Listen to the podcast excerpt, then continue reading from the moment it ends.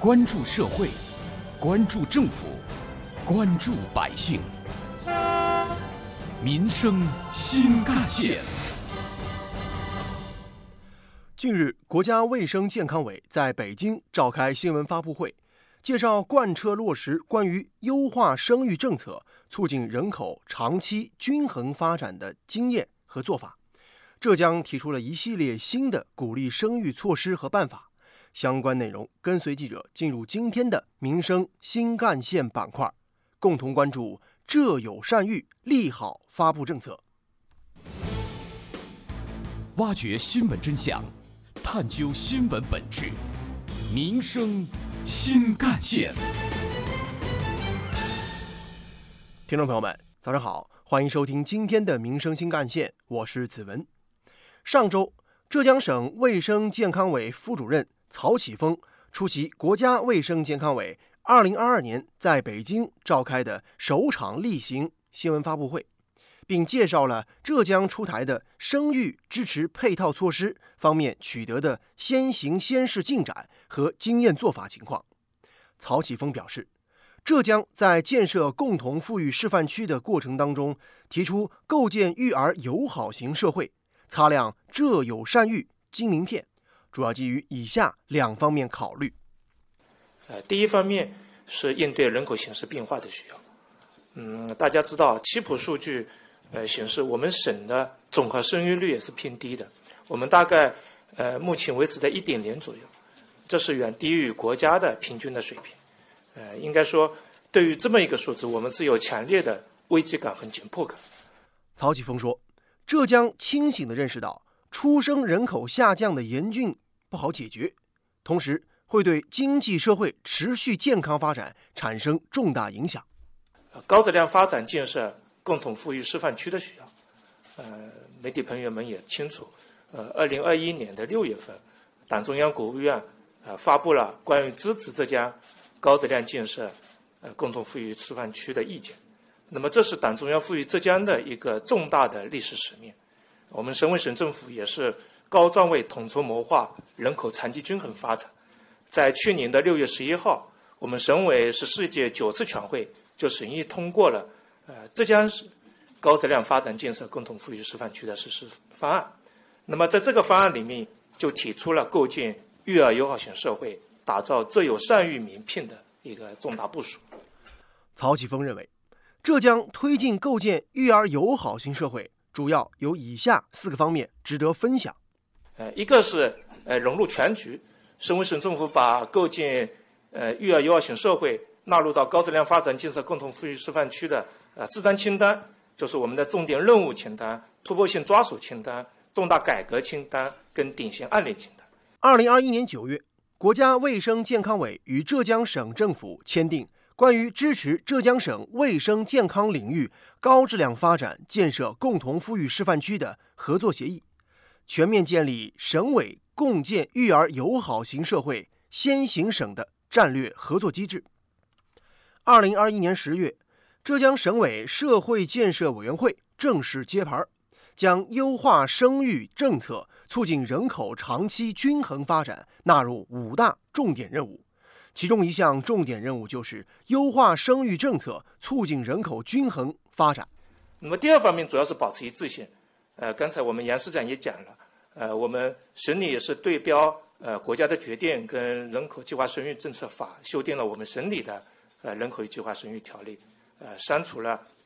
一票否决制，呃，还有社会抚养费的征收、再生育审批等一些制约性的一些内容。曹启峰指出。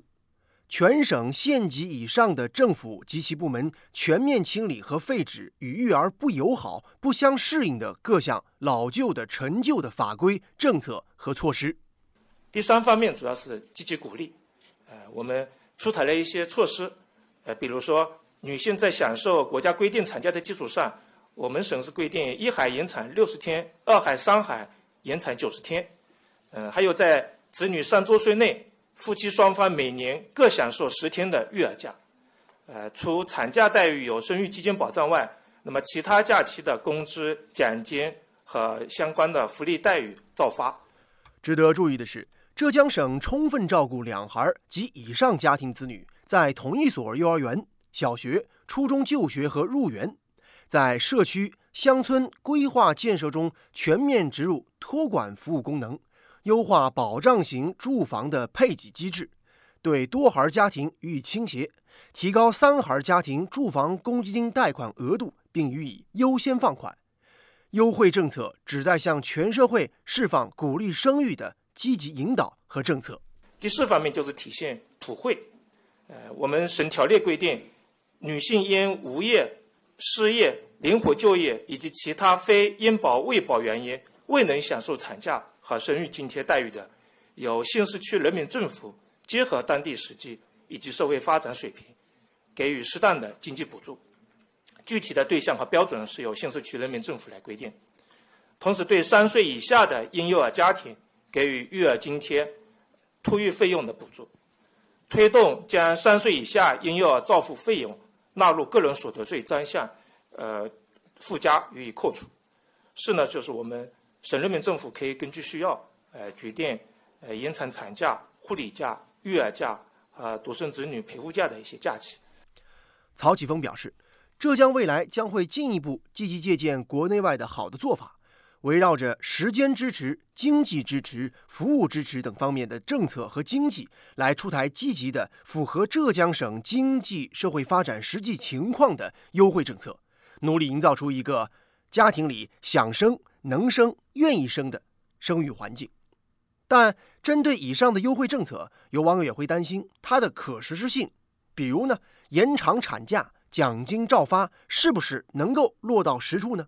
对此，中国人民大学人口与发展研究中心副主任宋健就认为，国家和企业以及家庭要共同分担生育的成本。呃，为什么人们还是有这个顾虑呢？觉得产假延长了，反倒是心事重重。关键就在于能不能够这个产假带薪产假真正的落地。呃，特别是要明确这个假期的成本的分担机制，因为假期不是事儿，带薪产假可能才是事儿。那么，能不能够在假期期间保障女性的收入？能不能女性在休完产假之后顺利的返回到原岗位，他的这个职位和他的原来的收入不受到影响？所以我们认为，这个分担的机制，就是育儿的这个分担的机制，是要必须明确的，否则可能就会影响女性的收入保障，甚至是加重女性的就业歧视。我们也希望，像刚才其实浙江的领导在介绍的时候，我们各地目前进一步明确生育相关假期的成本分担机制。这个生育成本要由国家、企业和家庭来共同的分担，要利用多种的措施，比如说政府的补贴、税收减免这个手段，也要适当的分担一下用人单位的这个成本，这样就能够减轻家庭，特别是育龄女性她的后顾之忧。挖掘新闻真相，探究新闻本质，民生新干线。有关于我们今天关注的浙江省优化生育政策，促进人口长期均衡发展的“浙友善育”政策，接下来您将听到的是本台特约评论员、资深记者叶峰老师的点评。浙江把构建育儿友好型社会呢，当做是共同富裕的。一个重要的组成部分，所出台的鼓励性政策不仅仅是在房贷方面，相信这对广大年轻人，特别是育龄夫妻，对于生孩子的这样的一个意愿，会有一个积极的促进作用。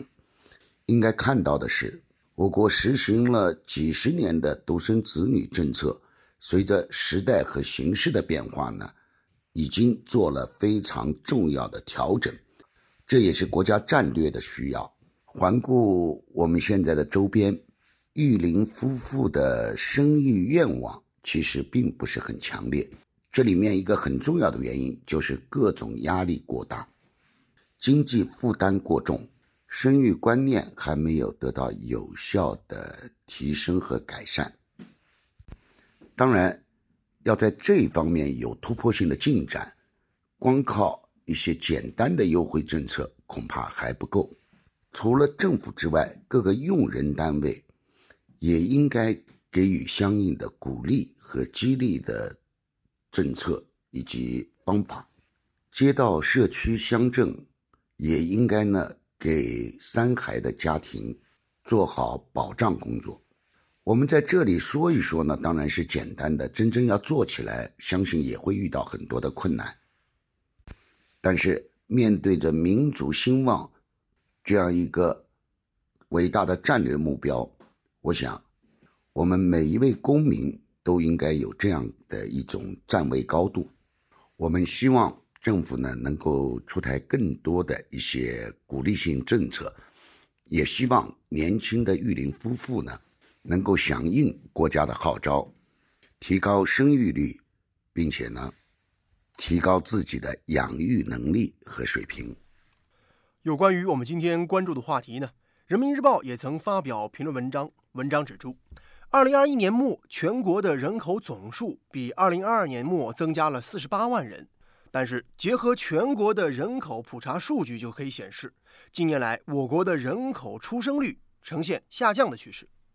今年以来，我国的育龄妇女，特别是生育旺盛期育龄妇女规模下降，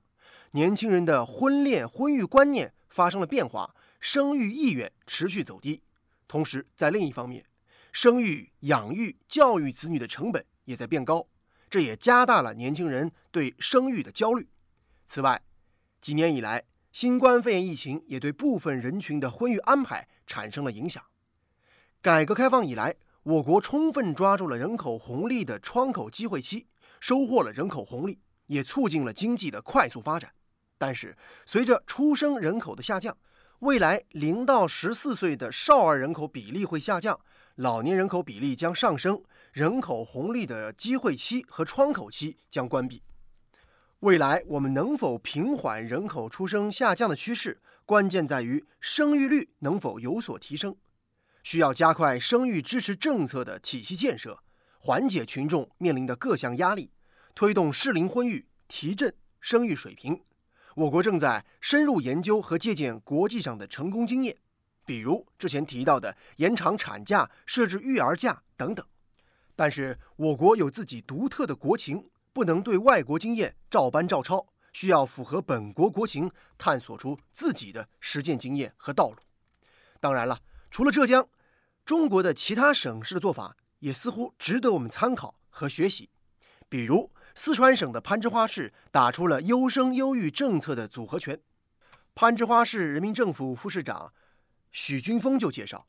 当地全面落实基本产假九十八天。四川省延长生育假六十天，同时每胎多生育一个孩子，则增加十五天的产假，并且予以发放生育津贴，解决产假期间的妇女待遇问题。符合条件的育儿家庭每个月还可以领取五百块钱的育儿补贴金。当地还新建了妇幼保健医院，让适龄妇女能够得到优质的卫生健康服务，包括孕产妇住院分娩免费服务。通过医保的报销、财政的兜底来解决分娩费用的问题，同时还通过增加托育床位，解决年轻父母没有时间带孩子的问题。视线转向江苏，江苏省苏州市在普惠托育服务体系方面做出了有益探索。苏州市卫健委表示，当地优先支持社区企事业单位、幼儿园提供托育服务。并且给予通过备案的社会办普惠托育机构呢，每个托位一万块的建设资金补助，以及三百到八百元每个月的运营补助。目前，整个苏州市有超过三万个托位，缓解了紧张的供需关系。好，以上就是本期民生新干线的全部内容，感谢您的收听，我是子文，下期我们再见。